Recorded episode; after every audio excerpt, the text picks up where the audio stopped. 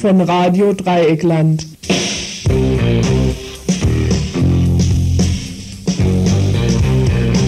Ihr hört das Tagesinfo vom 6. Mai 1993. Guten Tag. Zwei kostbare Leute hat es heute mal wieder gekostet. Einer, der mit Autobahnen zu tun hatte, beim Umzug offensichtlich gestolpert ist und ein Mann aus Stuttgart, der auch so einige verschiedene Klamotten auf dem Halse gehabt hat, die ihm nun den Kragen gekostet haben. Guten Tag beim Tagesinfo am 6. Mai 1993. Wir kommen sofort zu der Themenübersicht, das, was wir heute alles zu bieten haben. Ja, zuerst mal kurz Meldungen und dann hm, Beiträge. Als erstes Blumenfrauen in Kolumbien und die miese Arbeitsbedingungen, unter denen sie arbeiten müssen. Ein kurzer Beitrag zur Situation der serbischen Opposition. Dann ein Beitrag zu einer Ausstellung und Veranstaltung, keine Ausstellung, sondern nur der Veranstaltung It's Possible, Kunst und Frieden, Palästina und Israel morgen Abend. Schließlich ein Beitrag, auch ein Kurzbeitrag zu Stefan Waldberg und dem CDU-Meister Stärken. Ja, dann ein Beitrag zu einer Roma-Frau aus Köln. Wir haben vor Wochen schon berichtet über die Situation der Nida Pampurova. Sie wurde versteckt, öffentlich versteckt. Die Nazis, die dort im Parlament sitzen, haben ein ähm, Kopfgeld auf sie au ausgesetzt. Was jetzt los ist, wir haben nichts mehr gehört nach Wochen und haben heute uns nochmal erkundigt, was inzwischen da passiert ist äh, mit dieser Roma-Frau und dann auch noch zu der Situation der Roma allgemein hier in der Bundesrepublik. Dann passend dazu, Tag X wird wahrscheinlich der 27. oder 28. Mai werden, Asylgesetzgebung, Lesung durch den Bundestag, was davon aber heute schon Realität ist, dazu einiges. Dann schließlich etwas zu dem Kaufhauskonzern Hertie hier in Freiburg. Ja, und am Schluss ganz kurz eine Veranstaltung, die morgen Abend sein wird, am Freitagabend eine Veranstaltung für Frauen zum Thema Sucht und sexueller Missbrauch.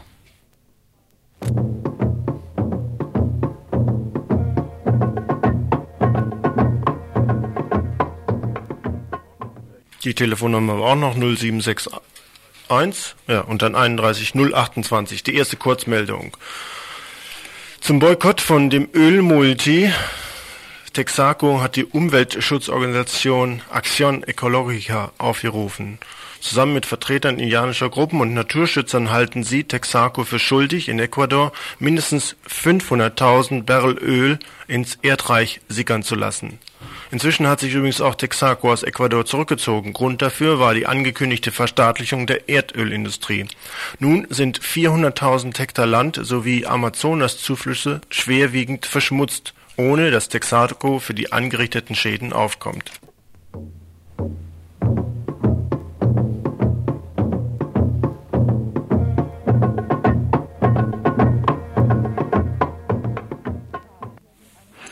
Italien. Eine groß angelegte Razzia gegen Faschisten unternahmen die Bullen in Mailand und anderen italienischen Städten. 66 Skins wurden unter Hausarrest gestellt. Der Führer der Nazi-Gruppe Politische Bewegung, Bocciacci, darf Italien vorläufig nicht verlassen. Vor kurzem erst wurde in Italien das Antirassismusgesetz verschärft und sieht Haftstrafen von bis zu fünf Jahren für Mitglieder von Organisationen vor, die zur Rassendiskriminierung aufstacheln.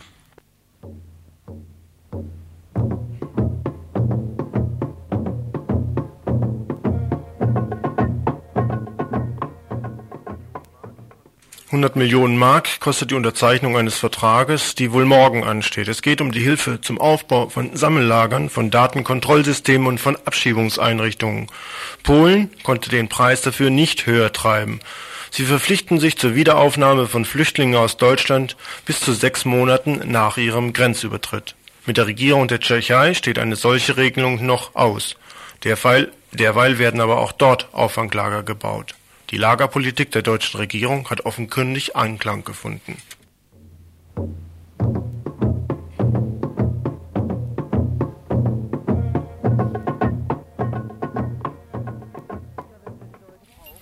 Ja, wenn wir die Leute brauchen, dann holen wir sie uns aber. Nämlich gerade jetzt zur Spargelzeit. Wenn wir daran denken, läuft den meisten von uns das Wasser im Mund zusammen. Es wird gerade tonnenweise das edle Gemüse gestochen so wie jetzt demnächst auch die Erdbeeren und andere landwirtschaftliche Erzeugnisse, kann dies nämlich ganz billig geschehen mit sogenannten SaisonarbeiterInnen aus den ruinierten osteuropäischen Ländern.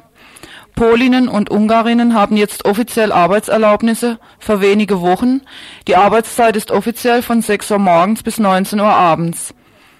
Denn auch Reinigen, Sortieren und Abpacken der Spargel geschieht auf Billiglohnbasis. Dann aber wieder ab nach Hause, denn hier sind zwar billige Arbeitskräfte gefragt, ansonsten wollen wir aber nichts mit denen zu tun haben, ihr Leben interessiert einen Dreck. Auch müssen sie ganz gut aufpassen, nicht in die Hände von echten Deutschen zu geraten. Na denn, guten Appetit.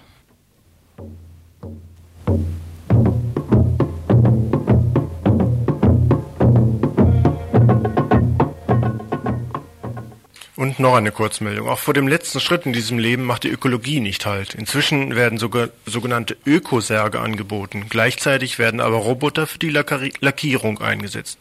Damit werden 30 Tonnen giftiger Sondermüll vermieden, etwa 70 Prozent Lösungsmittel werden gespart. Konsequenter Umweltschutz heißt Umweltschutz überall. So lautet es bei der Berliner Sargfirma. Bei der Einäscherung werden damit die giftigen Furane und Dioxine künftig nicht mehr entstehen. Bestattungsunternehmen haben angekündigt, ihr Sargangebot entsprechend anzupassen. Soweit wie in England ist es aber noch nicht. Dort werden Särge zum Selbstbau angeboten.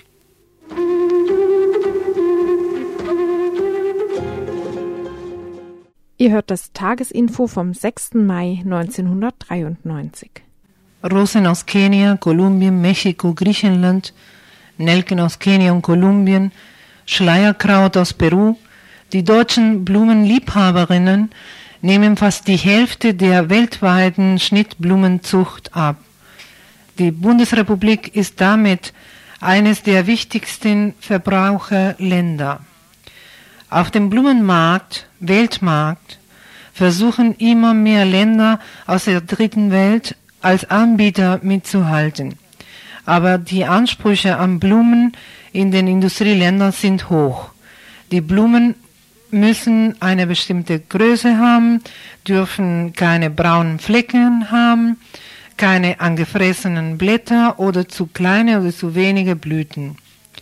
Ausschlaggebend für den Blumenanbau in armen Ländern sind die günstigen Boden- und klimatischen Bedingungen, der geringe Arbeitslohn bei einer hohen Anzahl benötigter Arbeitskräfte, die Nichteinhaltung der Rechte der Arbeiterinnen, die geringen Auflagen zur Erhaltung der Umwelt und der vergleichsweise hohe Preis am Weltmarkt.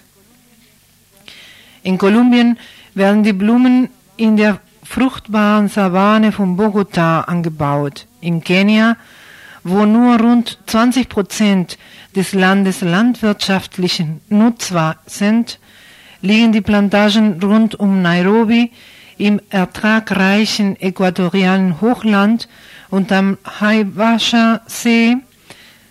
80.000 Menschen arbeiten in Kolumbien auf den Blumenfeldern, in Kenia rund 40.000, ganz überwiegend Frauen. Die Blumen werden für Exportzwecke gezüchtet.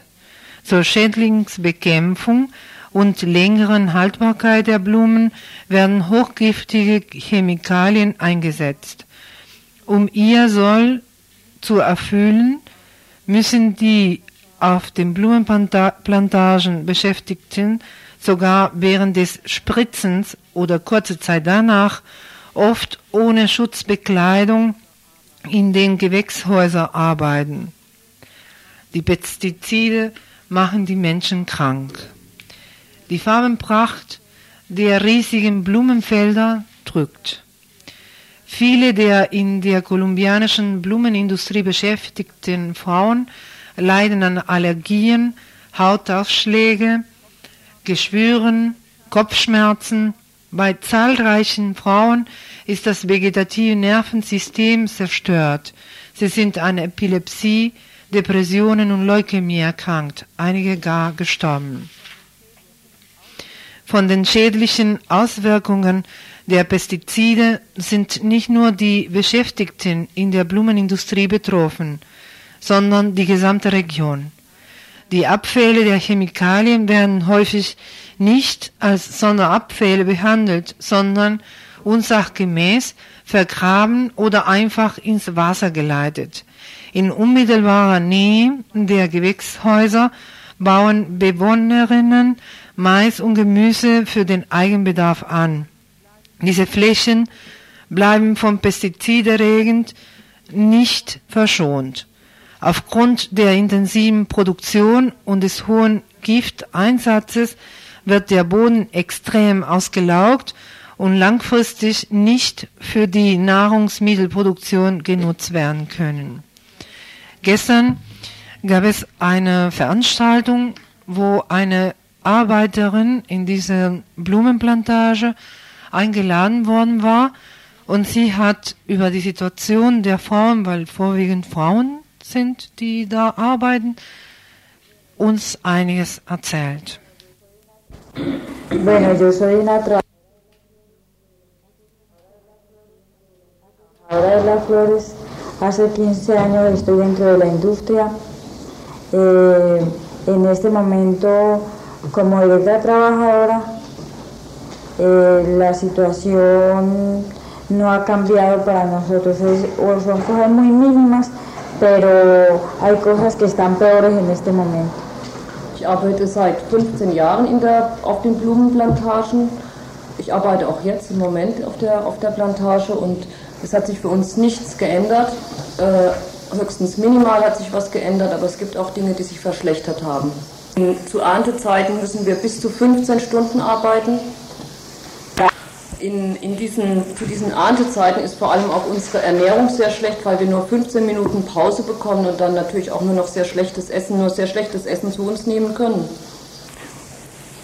Die Unterdrückung hat auch nicht abgenommen. Wir werden weiterhin sehr schlecht und sehr brüsk äh, behandelt.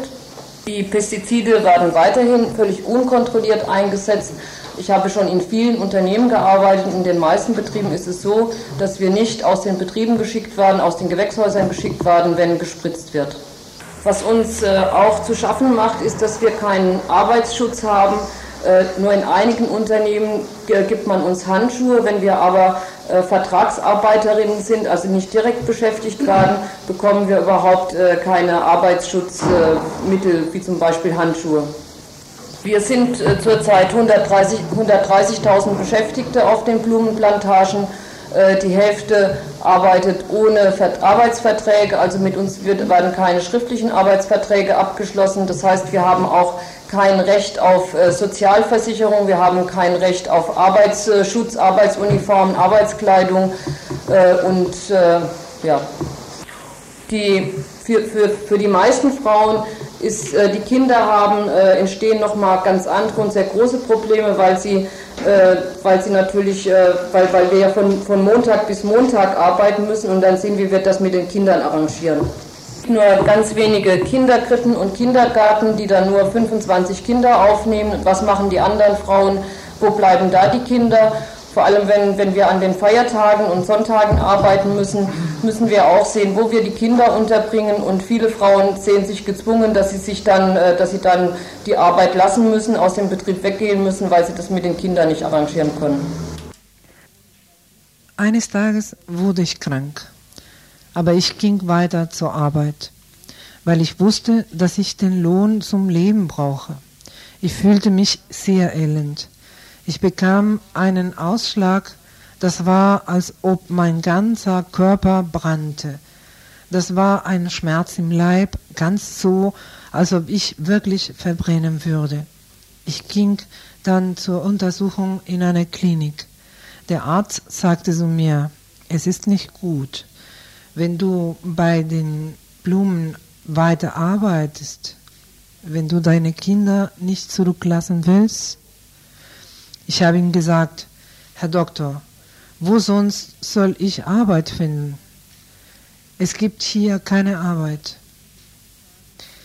Das ist die Aussage von Mariela, einer Blumenarbeiterin in Kolumbien, in dem Viertel äh, Madrid, in der Nähe von Bogota. Mariela ist auch an den Folgen von dieser Krankheit vor kurzem gestorben. Zu der Veranstaltung gestern war auch ein Arzt eingeladen, ein kolumbianischen Arzt, der äh, sich besonders um die Problematik der und die Krankheiten der Menschen, vorwiegend Frauen, die in diesen äh, Plantagen, in diesen Blumenplantagen in der Nähe von Bogota arbeiten. Er kümmert sich darum. Davon ein paar Auszüge, um mal ähm, zu klar zu kriegen, wie, wie schwierig die Situation ist und wie gefährlich auch. Mm, respecto a los impactos más severos que viene produciendo esta industria? Äh, in Bezug auf die schweren äh, oder auf die schwereren Auswirkungen, die die Industrie auf die Menschen hat.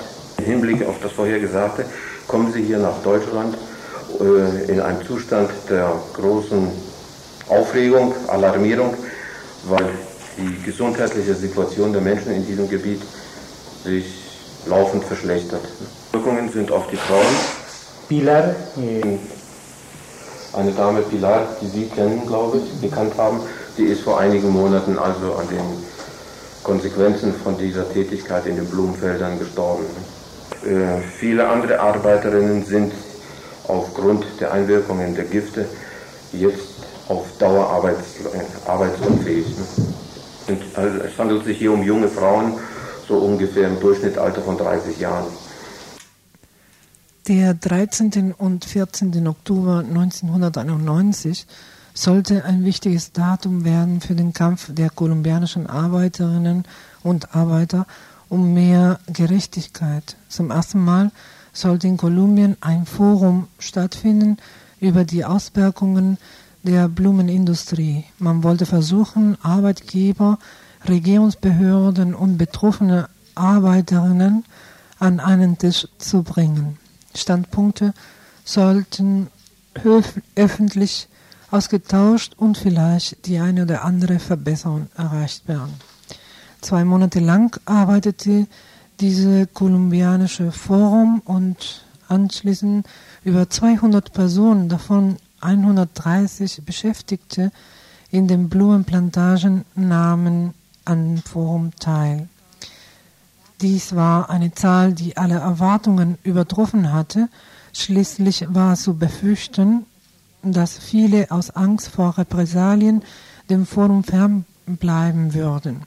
Schon im Vorfeld des Forums hatte es Entlassungen gegeben und häuften sich die Einschüchterungsversuche von Plantagenbesitzern, die durchaus kein Problem haben, sogar die Armee oder die Polizei dafür zu benutzen. Der Mut, den die Arbeiterinnen und Arbeiter auf dem Forum gezeigt hatten, wurde schon bald auf eine harte Probe gestellt. 20 Arbeiterinnen, die am Forum teilgenommen hatten, wurden kurz darauf entlassen. Da, da haben sie die Kolumbianerinnen gemerkt, dass Öffentlichkeitsarbeit auch international, das heißt auch im Ausland und vor allem in den Konsumländern, äh, vor allem Deutschland, hier Europa, äh, da auch Öffentlichkeitsarbeit gemacht werden muss. Deswegen waren sie auch äh, in diesen Wochen hier und sind noch eine Woche in Deutschland und vor allem die Problematik ähm, klar zu machen, den Leuten ein bisschen, den Leuten hier ein bisschen zu erzählen, was da passiert, was Sache ist und auch sich mit ähm, Behörden und äh, Produzenten, Großhändler zusammen, sich zusammentreffen. Zum Beispiel am Freitag, also morgen, wird ein Treffen in Bad Böhl stattfinden, wo auf einer Seite Produzenten und Großhändler äh, kommen werden, aber auch ähm, Leute aus der Chemiegewerkschaft und Leute von der DGB ähm, Verband Heidelberg. Auch die Arbeiterinnen, die kolumbianische Kollegen unterstützen werden. In diesem Treffen äh, wird versucht, dass ähm, von hier aus ein bisschen Druck gemacht werden kann und unter humaneren Umständen Blumen für uns gepflückt werden muss. Ihr hört das Tagesinfo vom 6. Mai 1993.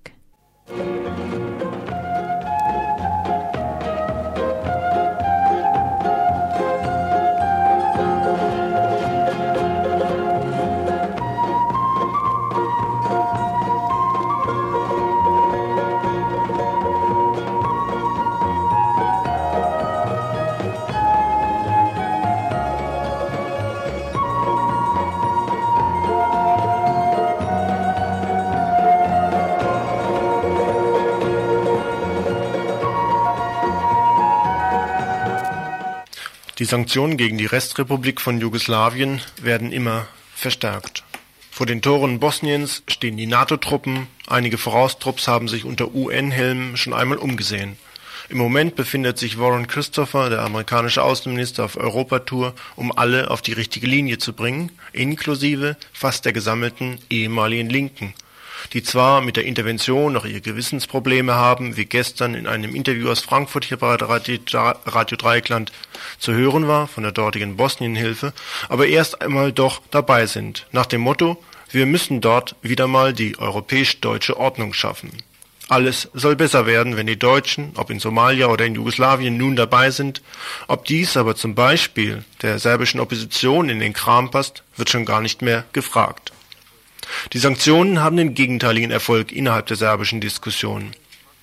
Armut schweißt nach allen praktischen und theoretischen Erkenntnissen der Bevölkerung nur stärker an die Herrscher und die Totalblockade birgt die Gefahr, dass die bestehende Opposition völlig vernichtet wird. So äußerte sich vorgestern Vojin Dimitrievich, Professor für Rechtswissenschaften an der Universität in Belgrad. Man hätte von Anfang an gleich starken Druck auf alle am Krieg beteiligten Regimes ausüben müssen, so erklärt er und fügt den großen Irrtum des Westens an, dass dieser davon auszugehen scheine, die einen seien sogenannte Demokraten und die anderen nicht. Durch das Embargo werde die Bevölkerung nur noch mehr in die Arme der schon bestehenden serbischen Führung getrieben, die Zermürbung der Menschen schreitet voran, die Opposition sei jetzt praktisch völlig zerstört. Die Flüchtlinge in Serbien, solche aus Bosnien und auch aus Kroatien, ob serbischer oder nicht serbischer Herkunft, umfassen inzwischen eine Anzahl von mehr als 200.000 Personen. Sie befinden sich in einer tragischen Situation, weil sie weder den Krieg gewollt haben, noch von der Regierung oder vom Westen nennenswerte Unterstützung erhalten. Und der Professor aus Belgrad fährt fort, ich halte es für eine Katastrophe, dass die westlichen Medien, allen voran die Deutschen, dem sechs Wochen andauernden Streik serbischer Studentinnen keine Beachtung geschenkt haben. Der westliche Leser muss den Eindruck erhalten, dass die Opposition gegen den serbischen Präsidenten Milosevic noch schlimmer sei als das Regime, sozusagen finsteres Mittelalter. Selten einmal erscheint ein Bericht über die Massaker, die die kroatischen Soldaten anrichten. Dort wurden jetzt in einem Dorf 103 Bewohner und Bewohnerinnen tot aufgefunden. Ein groß angelegtes Massaker, organisiert und wohl geplant. So beobachtet selbst einer aus der EG. Solche Berichte sind, wie gesagt, selten. Man darf die Feindbilder nicht verschieben. Das bisherige Feindbild mit den Serben als die großen Aggressoren ist zu schön. Es saugt bislang noch alle unabhängigen Gedanken auf und stört auch die linke Befindlichkeit nicht.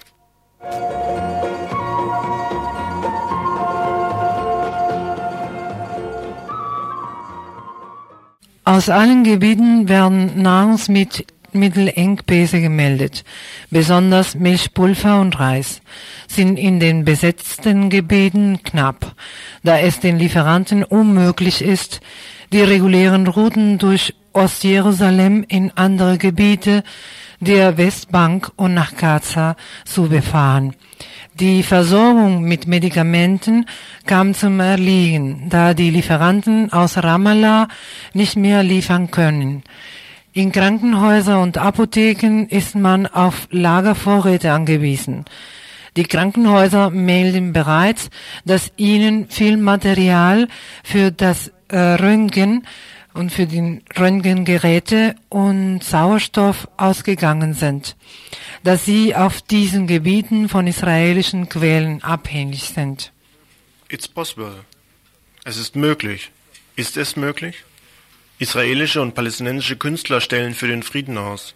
Es soll gezeigt werden, dass eine Beilegung des israelisch-palästinensischen Konfliktes, Fried, ein friedvolles Zusammenleben des jüdisch-israelischen und des arabisch-palästinensischen Volkes möglich ist. Die UNRWA, die UNHilfsorganisation für palästinensische Flüchtlinge, die ein Viertel der Bevölkerung mit den wichtigsten Dienstleistungen versorgt, berichtet, dass sie nicht mehr in der Lage sei, ihre Arbeit fortzuführen, da ein Drittel ihrer Mitarbeiter aus der Westbank seit Beginn der Sperrung nicht mehr an ihre Arbeitsplätze in Jerusalem zurückkehren konnten. Israelische und palästinensische Künstler und Literaten akzeptieren hiermit folgende Grundsätze. Die Errichtung eines souveränen und unabhängigen palästinensischen Staates in all den Gebieten, die von Israel seit dem Krieg 1967 in der Westbank und im Gazastreifen besetzt gehalten werden. Ein demilitarisiertes Jerusalem mit offenen Grenzen, in welchem Bürger und Bürgerinnen beider Staaten Seite an Seite in Frieden leben. Die Händler im Gazastreifen begannen am Dienstag einen dreitägigen Streik, um ihre Trauer über den Tod von vier Palästinensern zu demonstrieren. Die vier waren am Montagabend von israelischen Soldaten erschossen worden. Bei Zusammenstößen wurde am Dienstag ein weiterer Palästinenser von Soldaten getötet. Die palästinensischen und israelischen Kunstschaffenden rufen die Regierung des Staates Israel auf, sofort Friedensverhandlungen mit der PLO aufzunehmen und sich zu verpflichten, alle Gewaltakte sofort mit Beginn der Friedensverhandlungen einzustellen. Die Intifada, wie der Aufstand der palästinensischen Bevölkerung heißt, war als Botschaft des Friedens an Israel und die Welt begonnen worden. Jugendliche Palästinenser haben Soldaten entwaffnet und die Waffen zerstört, anstatt sie selbst anzuwenden.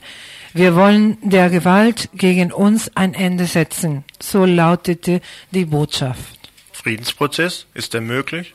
It's possible. So lautet die Veranstaltung am 7. Mai 93, 20 Uhr im Gemeindesaal der Evangelischen Christusgemeinde in Freiburg, Mainstraße 2 mit Sulaiman Mansur aus Palästina und David Rieb aus Israel. Vortrag und Diskussion werden geboten zur Rolle der Kunst im israelisch-palästinensischen Friedensprozess. Das knappe Wasser wird von vielen als Hauptgrund für Israels weiter, weiterum verbracht, betrachtet, das Westjordanland mit seinen Reservoirs zurückzugeben. Wasser ist Teil der palästinensischen Souveränität. Israel solle dafür bezahlen. Es hat das Wasser 25 Jahre lang schon gestohlen.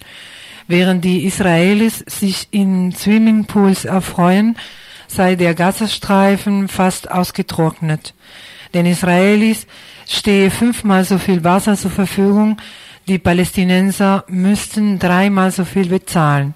Über das Wasser muss verhandelt werden, sonst droht Krieg. Veranstaltung Freitag, 7. Mai 1993, 20 Uhr, Evangelischer Gemeindesaal in Freiburg, Mainstraße 2.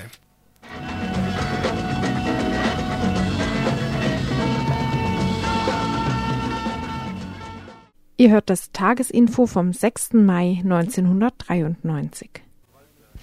Was haben Hans Stärken und Stefan Waldberg gemeinsam? Nichts. Der eine sitzt in Bonn, ist Freund der türkischen Rechten und auch in Südafrika auf der weißen Seite.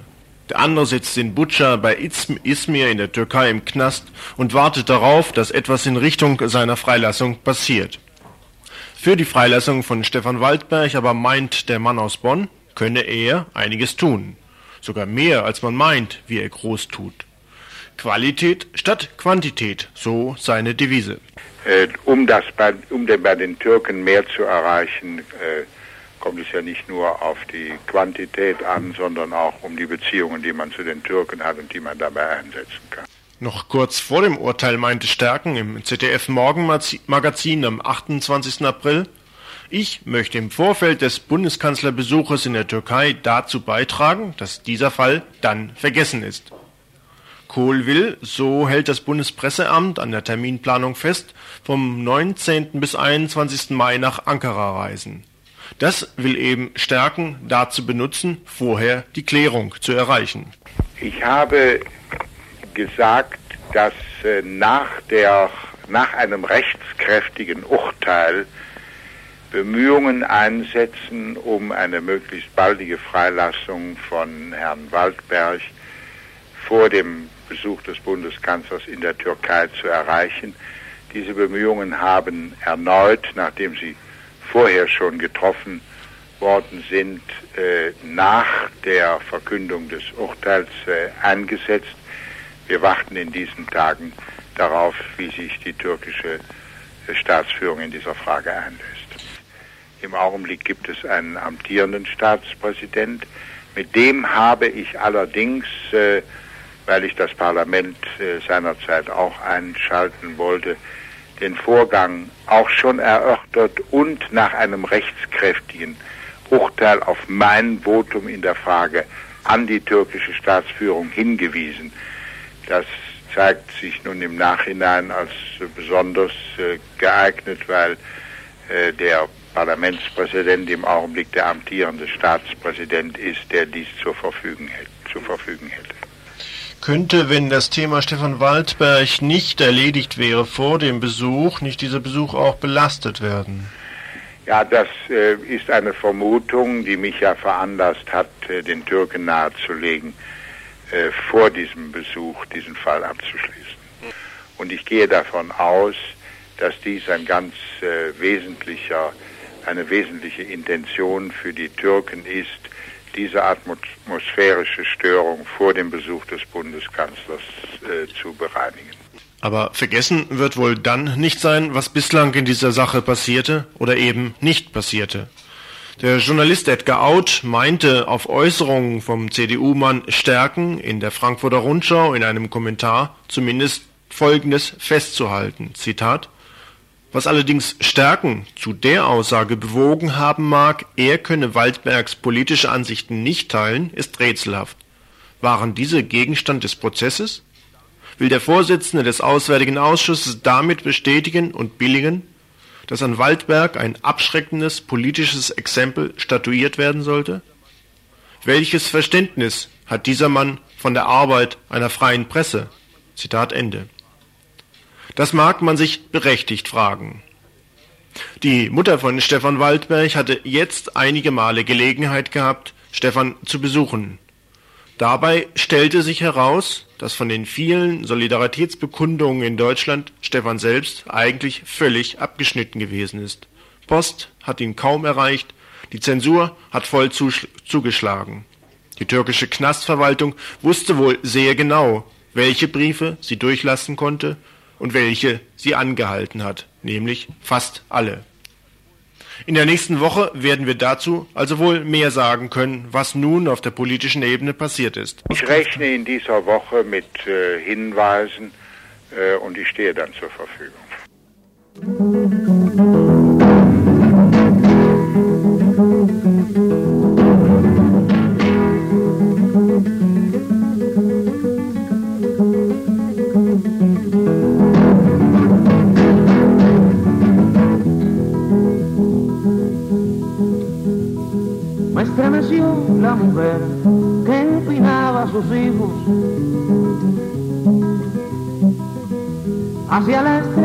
Aquella otra madre mayor.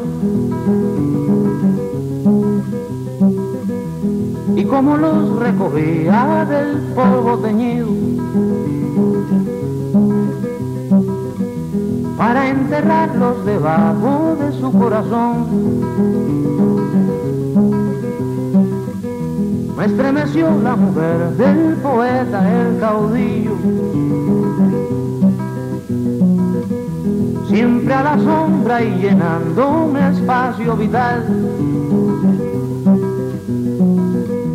Me estremeció la mujer que incendiaba los trillos.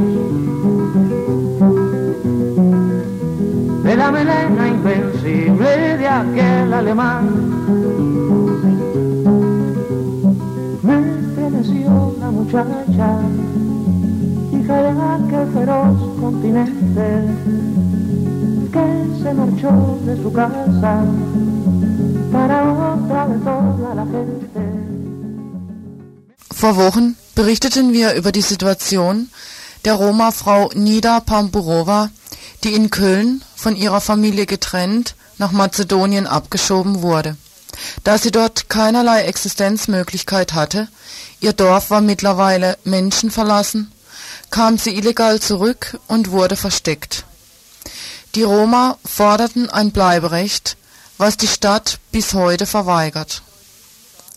Die fa faschistische Deutsche Liga im Stadtrat blies zur Kopfgeldhatz und versprach per Steckbrief 1000 Mark Belohnung, später 5000 Mark für das Auffinden der Frau bzw. ihrer Familie. Wir fragten bei der ROM e.V. in Köln nach, was sich zwischenzeitlich getan hat. Wir warten nur noch, dass irgendwas von der Behörde oder vom Ausländeramt ein positives Signal kommt. Mhm. Ja, haben ja, Also die, äh, da hat sich noch gar nichts geändert. Die Stadt hat sich dazu noch nicht geäußert, aber noch kein. nee, nicht so richtig. Also bei der SPD-Unterbezirksparteitag äh, wurde schon mal gesprochen, dass äh, nochmal diesen Fall nachgeprüft wird. Und aber bei dem Rat ist auch wiederum irgendwie nicht so richtig weiter, gar nicht zur Sprache gekommen.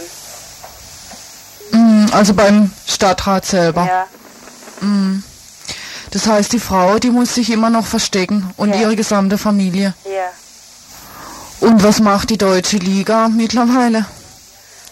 Äh, ja, die hatten schon vor ein paar Wochen noch äh, Detektive beauftragt, aber bis jetzt haben wir nichts weiteres noch äh, gehört.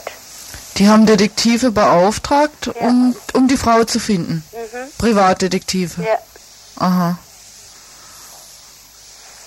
ja. Die Familie natürlich leben ja äh, versteckt und äh, dem geht ihnen dementsprechend, ne? In dieser versteckt Sicherheit aufenthalten müssen. Mhm. Wie lange ist die Familie jetzt schon versteckt? Ach ja, das ist ja nun seit äh, Februar. Können Sie ja nachrechnen. Es ist schon dritter Monat. Oder Hm. es ist schon drei Monate. Haben Sie jetzt ähm, irgendeine konkrete Hoffnung, dass sich die Situation ändern wird? Hm. Oh, und, nicht so, aber wir hoffen das halt. Mhm. Ja, wir machen das äh, weiter, dass äh, äh, Politiker sich vielleicht doch und sich anders entscheiden. Es gab ja eine sehr, sehr große Solidarität noch im Februar. Ja, es äh, flackt ja ein bisschen ab, aber mh, es ist ja schon noch äh, die Leute, die sie für sie eingesetzt haben, mh, würden die auch noch weitermachen, ne? aber diese ganze große Masse Leute mh, nicht so. Hm. Ich meine, klar, Hm. einerseits ist es auch gut verständlich, andererseits ist es auch so ein bisschen traurig. Mm, Ja, aber wir machen dann noch äh, ab nächsten Montag wieder ein Demo, regelmäßige Demo. Aber dann generell für Bleiberecht und für alle Roma. Mhm. Das dann auch nicht nur Niederpamproba äh, spezifisch äh, so behandeln, sondern generell die viele, die äh, Roma aus Makedonien hier sind, sind ja noch äh, gefährdet. Ne? Die bekommen ja kaum Duldung mehr. Mhm. Und deswegen Sachen noch politisieren, ne? politisch Mhm. Also da wird auch nach wie vor abgeschoben nach Makedonien. Ja, ja. Mhm. ja. Es sieht ja immer noch schlimmer aus. Ne? Ja. Ja. Ja, wir haben einen Pressespiegel zusammengefasst, ist ziemlich dick. Das ganze mh, verschiedene Presseartikel über Nida und noch dementsprechende äh, Reaktionen und noch sowas. Wenn Sie Interesse haben, kann ich an Sie einen schicken. Die Adresse der ROM e.V. in Köln, bei der dieser Pressespiegel zu haben ist, kann hier beim Radio erfragt werden. Es gibt in der Bundesrepublik auch weitere Aktionen von Roma, zum Beispiel äh, die süddeutsche Roma-Verbände, die werden am 7. Mai einen Fußmarsch von Stuttgart nach Baden-Baden organisieren, um auf die laufende Abschiebetransporte aus Deutschland nach Rumänien aufmerksam zu machen. Ebenso sollen in Berlin die Demonstrationen vor dem Flughafen Schönefeld fortgesetzt werden. Seit Januar werden hier täglich aufgegriffene Roma mit Chartermaschinen nach Bukarest geflogen. Die Deportationsmaschinen tauchen in den Fluglisten nicht auf, fliegen aber täglich zwischen 20 und 22 Uhr von Rampe 3 ab. Insgesamt hat die Bundesregierung seit diesem Rückführungsabkommen 7500 Roma abgeschoben. Ebenso wird die deutsche Sektion des Roma Nationalkongress am 16. Mai das ehemalige KZ Neuengamme bei Hamburg besetzen, um dort ein Flüchtlingslager für die Roma zu errichten, die vom Deportationsabkommen der Bundesregierung betroffen sind.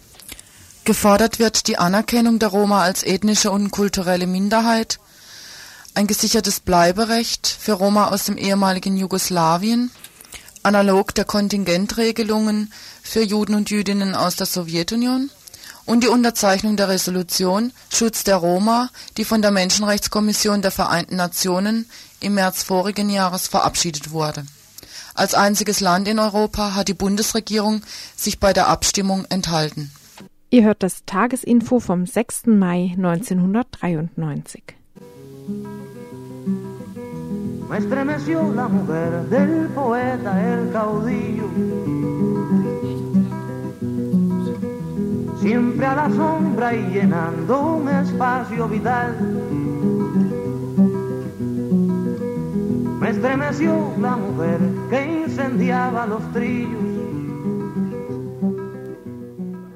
Im vorgesehenen Asylgesetz wird, etwas unbeachtet von der Öffentlichkeit, gleichzeitig ein neues sogenanntes Asylbewerberleistungsgesetz verabschiedet. Das sind alles schon komische Namen, die gleichzeitig auch die Denunziation beinhalten. Ein Leistungsgesetz wäre ja enorm, aber es ist tatsächlich ein Gesetz, das keine Leistungen mehr beinhaltet. Statt der bisherigen Sozialkohle, schon verringert durch den angeblichen Minderbedarf für geflüchtete Menschen, wird nunmehr an der Ausgabe von Presspaketen gearbeitet. Sollte dies aus praktischen Gründen unmöglich sein, ist als zweite Variante die Ausgabe von Wertgutscheinen vorgesehen. Dies schon in Ausnahmefällen. Von der weiteren, also bisherigen Bar- bzw. Kontoüberweisung, wie es bislang noch üblich war, ist dann nicht mehr viel vorhanden. Einsparungen von ca. 2 Milliarden D-Mark seien zu erwarten. Das ist aber nicht erst mit dem neuen Gesetz vorgesehen. Es laufen schon Probeversuche, zum Beispiel im Landkreis Hohenlode. Paragraph 120 Bundessozialhilfegesetz macht's möglich. Mit der Ausgabe der Lebensmittelpakete, jeweils dienstags und freitags gegen Vorlage eines Berechtigungsscheines, habe der Landkreis erstmals die Möglichkeit einer genauen Erfassung der Asylbewerber. Ein Ziel, das auch andere Landkreise in Baden-Württemberg haben. So also geht's weiter. Aus städtischen Freiburger Kreisen ist bislang nichts dazu zu hören, wie denn diese Stadt nun damit umzugehen gedenkt. Zwar wird hinter vorgehaltener Hand argumentiert, dass alle schon immer sagten, dass dieses sogenannte Sachleistung keineswegs kostengünstiger ist und auch nur ein weiteres Potenzial für zusätzliche Schwierigkeiten im Umgang mit Flüchtlingen bietet, aber wenn es von oben kommt, wird es wohl auch von der Stadt Freiburg mitgemacht werden. Der Landkreistag hatte schon im März dieses Jahres Schreiben an die Landratsämter verschickt, in denen darauf hingewiesen wurde, dass auch die soziale Betreuung, so nennen sie das immer noch, in Mitleidenschaft gezogen wird. Eine soziale Betreuung sei nicht mehr enthalten im neuen Gesetz, also ist die Folge, dass zum Beispiel im Landkreis Breisgau-Hochschwarzwald alle Sozialarbeiter und Sozialarbeiterinnen zum 1. August gekündigt worden sind. Wörtlich liest sich das im Schreiben vom 16. März 1993 dann so. Eine soziale Betreuung im Rahmen des Asylbewerberleistungsgesetzes ist ausdrücklich nicht vorgesehen. Sie kann allenfalls im Rahmen der Regelung nach Paragraph 5 des Gesetzentwurfs im Einzelfall erwogen werden. Im Hinblick hierauf empfehlen wir den Landratsämtern ausdrücklich, vorsorglich die bestehenden Betreuungsverträge über die soziale Betreuung von Asylbewerbern im Rahmen der Sozialhilfe bis spätestens 30. Juni 93 zu kündigen. Eine weitere Neuerung hat jetzt schon das Innenministerium aus Stuttgart zu bieten. Ihr Chef Birzele weihte in der letzten Woche im Bezirkssammellager Rastatt ein neues Computersystem ein, das hoch gelobt wird das schon vorhandene Chaos aber vermutlich nur noch verstärken wird. Wenn also in der zentralen Aufnahmestelle die persönlichen Daten festgestellt werden, Name, Geburtsdatum, Geschlecht, Herkunftsland, Adresse, dann gilt dieser Datensatz für alle weiteren Bearbeitungsvorgänge in der Landesverwaltung, auch für die Zimmerverteilung in der Bezirksstelle in Rastatt, auch für die Unterbringung in einer Gemeinde oder sonst irgendwo. Irgendwo, also auch im Knast. Konflikte sollen damit verringert werden, so Bürzle, Taschengeld soll computergerecht gesteuert werden und auch die Betten in den einzelnen Sammellagern werden nun per Computer verteilt. Die richtige Zustellung soll erreicht werden. Noch einmal der Innenminister aus Stuttgart. Damit sparen wir erhebliche Arbeitskapazitäten ein. Wir verbessern äh, die Situation für die Verwaltung, was Unterbringung etc. betrifft. Und insbesondere kommen wir damit zu einer wesentlichen Beschleunigung insgesamt, weil auch ausländerrechtliche Entscheidungen, die dann erfolgen, Abreiseaufforderungen etc. sehr viel schneller erfolgen können und es auch gewährleistet ist, dass diese Entscheidung dann jeweils auch dem Richtigen zugestellt wird. Das Ganze kostet 9 Millionen D-Mark und soll das Sechs-Wochen-Modell in Schwung bringen. Bei der Vorstellung dieses Systems in Rastatt musste übrigens, mussten übrigens 35 Bullen eingesetzt werden, weil Birzele sich nicht mit Flüchtlingen unterhalten wollte. Was mit eben diesen Flüchtlingen ist, davon spricht schon lange niemand mehr. Auch in der Linken übrigens nicht. Es macht den Anschein, als sei die Resignation in vielen Teilen der aufgeschlossenen Öffentlichkeit inzwischen so weit fortgeschritten, dass an Protest kaum noch zu denken ist, auf Widerstand kaum noch zu bauen ist. Die vielsagende antirassistische Öffentlichkeit hat sich in ihr wohlbehütetes, alternatives Eigenleben zurückgezogen.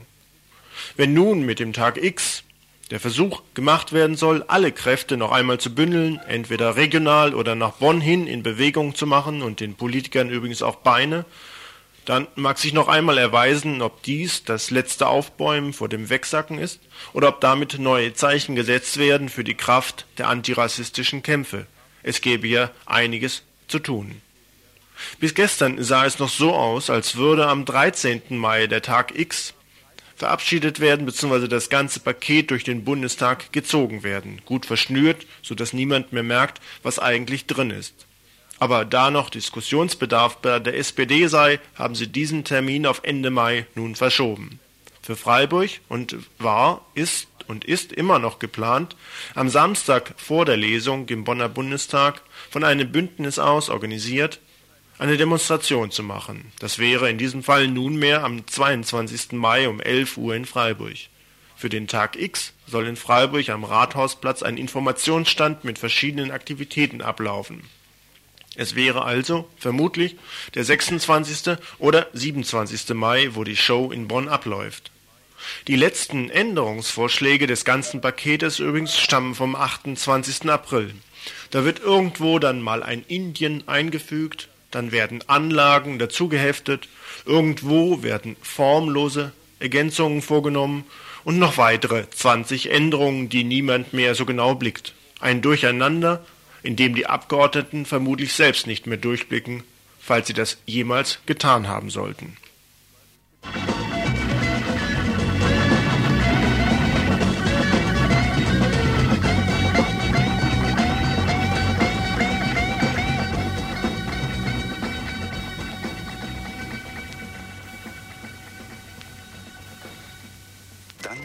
wir was tun. Tauschen es einfach um. So wie praktisch alles, was Sie bei Hertie kaufen. Ja, den Slogan hatten wir doch mal gehört. Es heißt, gut ist nicht gut genug. Das könnte ja noch angehen, wenn dies nicht auf dem Rücken der Belegschaft ausgetragen werden wird. Folgendes passiert gegenwärtig beim Konsumtempel in der Kaiser-Josef-Straße.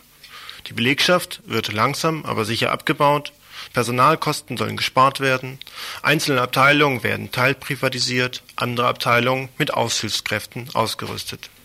Dass dies nicht nur bei Hertie passiert, erscheint uns logisch, meldet doch der Kaufhof heute eine rasante Steigerung seiner Gewinnmargen. Und dies wird nicht gerade durch verbilligten Einkauf stattfinden, sondern durch Senkung der Personalkosten. Was uns aber bei Hertie insbesondere ins Auge stieß, war der offensichtlich konzentrierte Versuch, sich die Arbeitskräfte übers Arbeitsamt zu holen, wobei das Arbeitsamt weiterhin die Kosten übernimmt. Die Personalleitung ist hier bei Hertie wie folgt aktiv. Drei bis viermal jährlich werden zum Beispiel von einem Institut zur Förderung der beruflichen Bildung IFBB sogenannte Fortbildungsmaßnahmen veranstaltet, zu denen übrigens ein viermonatiges Praktikum zu rechnen ist. Das Ganze wird vom Arbeitsamt finanziert, das Praktikum ist Pflicht. Und genau in dieses Institut hinein kommt regelmäßig die Personalleitung von Hertie, macht einen netten Eindruck und zieht eine ganze Reihe von Praktikantinnen und Praktikanten ab. Die Einarbeitungszeit ist kurz, der Stress ist groß, aber gezahlt wird alles vom Arbeitsamt. Davon macht Hertie regen Gebrauch. Es heißt, dass bis zu 20 Praktikantenstellen, Praktikumsstellen auf diese Art und Weise eingesetzt worden sind. Wir fragten einmal nach, was denn der Betriebsrat dazu so meint. Otto Rieker von Hertie, Betriebsratsvorsitzender. Also das ist schon richtig, dass wir Leute haben, äh, die vom Arbeitsamt, also die praktisch so äh, eine Kurse besuchen, ja, die vom Arbeitsamt, glaube ich, äh, mitfinanziert werden, die Kurse. Und von diesen äh, Kursen äh, kommen die Leute in ein Praktikum zu uns in, in die Firma, ja. Mhm. Das ist unterschiedlich in der Verwaltung oder in der, in der, im Verkauf. Mhm. Und äh, dann dieses Praktikum geht praktisch über viereinhalb Monate. Ja. Und in der Regel ist den Leuten von Anfang an klar, äh, ich hab, wir haben jetzt gerade zwei neue bekommen heute, mit denen habe ich vorhin gesprochen, dass sie gesagt kriegen, dass sie nicht übernommen werden können im Nachgang an dieses Praktikum bei uns. Ne? Mhm. Aber es ist nicht ein Widerspruch. Also auf einer Seite werden Leute entlassen und auf der anderen Seite braucht man doch die Arbeitskräfte. Dafür nimmt man solche, die gar nicht kosten. Ja, das ist natürlich klar. Ne? Das sind alles Widersprüche. Ne? Äh, es ist nur so, dass es dann dass es dann eigentlich heißt, ja gut, es ist eine Integration, die müssen ein betriebliches Praktikum machen. Ne? Die Personalleiterin äh, von uns, die macht, glaube ich, sogar Schulungen, also über, und andere denke ich auch, dass die Schulungen machen in diesen praktischen Teilen oder auch in diesen äh, äh, äh Programmen, die da angeboten werden für Arbeitslose. Ne? Da mhm. treten Personalleiter auf und machen dort Seminare und so weiter mhm. Und äh, nehmen sich dann so schöpfend aus diesem Potenzial auch für ihre Betriebe ab. Ne? Mhm. Und äh, dann kommen die da, machen ihr Praktikum. Die Geschäftsleitungen sind dann noch als die sozialen Engel, stellen die noch da, dass sie dann mal was Gutes getan haben. Und dann sind die Leute wieder weg. Ne? Mhm. Natürlich ist das ein Widerspruch. Ne? Es, mhm. ist, es ist alles voller Widersprüche. Ne? Die Dinge sind halt da. Die Leute können ja gar nicht anders als solche Dinge annehmen. Sie müssen ein Praktikum machen im Rahmen ihrer Ausbildung. Ne? Mhm. Die für uns entstehen keine Lohnkosten, ne? weil die werden praktisch vom Arbeitsamt übernommen, die Personalkosten. Mhm. Ne? Und äh, was passiert mit den Leuten, die entlassen wurden oder entlassen werden, dafür entlassen werden? Es werden keine Leute entlassen bei uns. Das, da muss ich Sie korrigieren. Also wir haben zwar Entlassungen im Bereich dieses technischen Kundendienstes, auch das stand ja in der Badischen Zeitung mehrfach, ja, äh, nachzulesen, was, wo, wo ein technischer Kundendienst bei uns geschlossen wird, ja. Äh, aber in dem Rahmen dieser 28 Leute, die da im Verkauf abgebaut werden sollen, die werden nicht entlassen, sondern die werden einfach nicht ersetzt im Laufe des Jahres. Verstehen Sie? Mhm. Also Eine Fluktuation gibt es in jedem ja. Betrieb und äh, das ist eigentlich in der Größenordnung ganz normal in so einem großen Betrieb wie bei uns. Und die werden eben dann nicht ersetzt im Laufe des Jahres. Ne? Gut ist uns nicht gut genug. Ihr hört das Tagesinfo vom 6. Mai 1993.